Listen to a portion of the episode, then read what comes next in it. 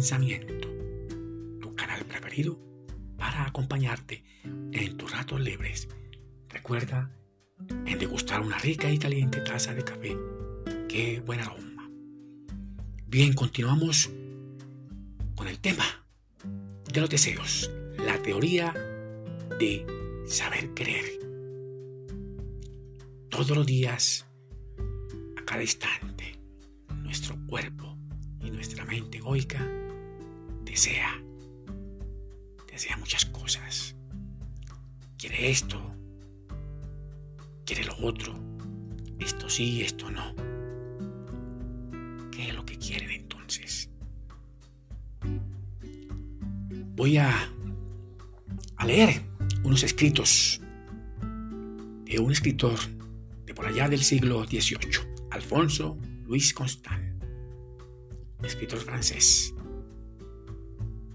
que dijo lo siguiente acerca de esa fuerza, poder, esa fuerza mágica, ese poder semilla. Abro comillas. Toda intención que no se expresa por actos es una intención vana y la palabra que la representa es inútil.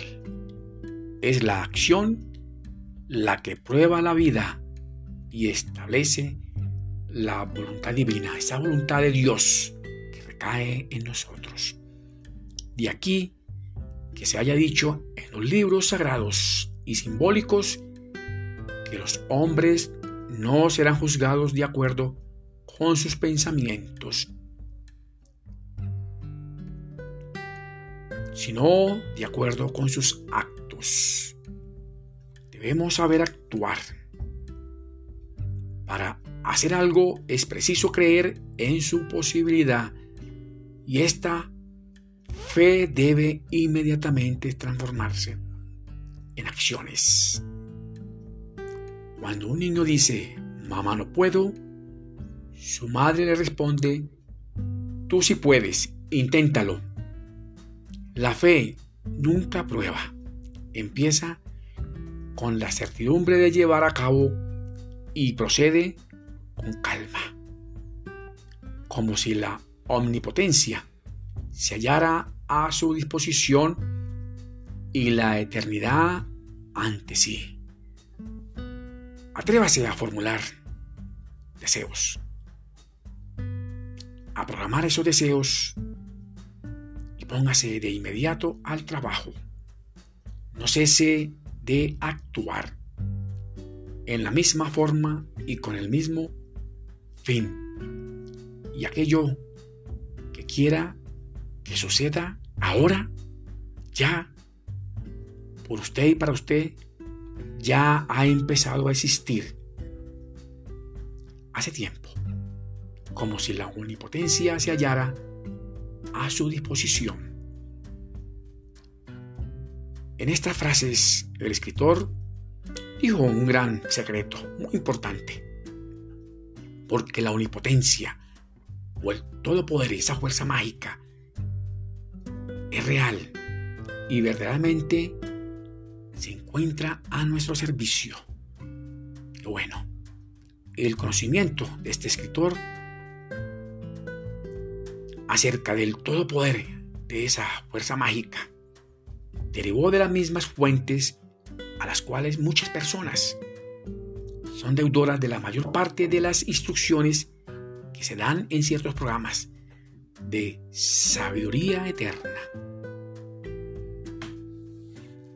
Existe una fuerza, esa fuerza mágica, esa fuerza poder en la naturaleza, muy poderosa, más poderosa que el mismo vapor. Hablamos de la época antigua, por medio de la cual un solo hombre que sepa dominarla, que conozca cómo direccionarla, puede producir confusión en este mundo y transformar su faz. Esta fuerza mágica, este poder, semilla, está difundida en el infinito, es la sustancia del cielo y la tierra. Cuando produce radiación, es llamada luz. es sustancia y movimiento a la vez. Es un fluido y una perpetua vibración, pura energía proactiva. La voluntad de los seres inteligentes, esa voluntad de Dios, actúa directamente sobre esta luz y por su medio sobre la naturaleza, la cual se sujeta a las modificaciones de la inteligencia. Por la dirección de este agente mágico, de este poder semilla, podemos cambiar el orden de las estaciones, producir en la noche el fenómeno del día, corresponder instantáneamente de un extremo de la tierra a otro, curar, sanar o herir a distancia, y le da a la palabra humana un éxito y reverberación universal. Qué bueno.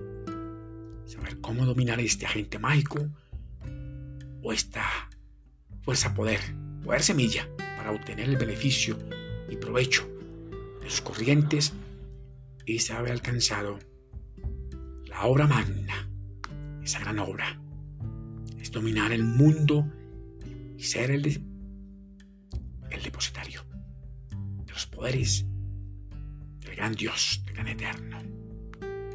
Qué bueno. Recuerda en visitar allá en YouTube tu canal Pitágoras Centro del Pensamiento, tu canal preferido. Éxitos para ti, tu familia y tus amigos. Que mi Dios grande los bendiga y los proteja. Nos vemos en el tercer episodio. Qué bueno.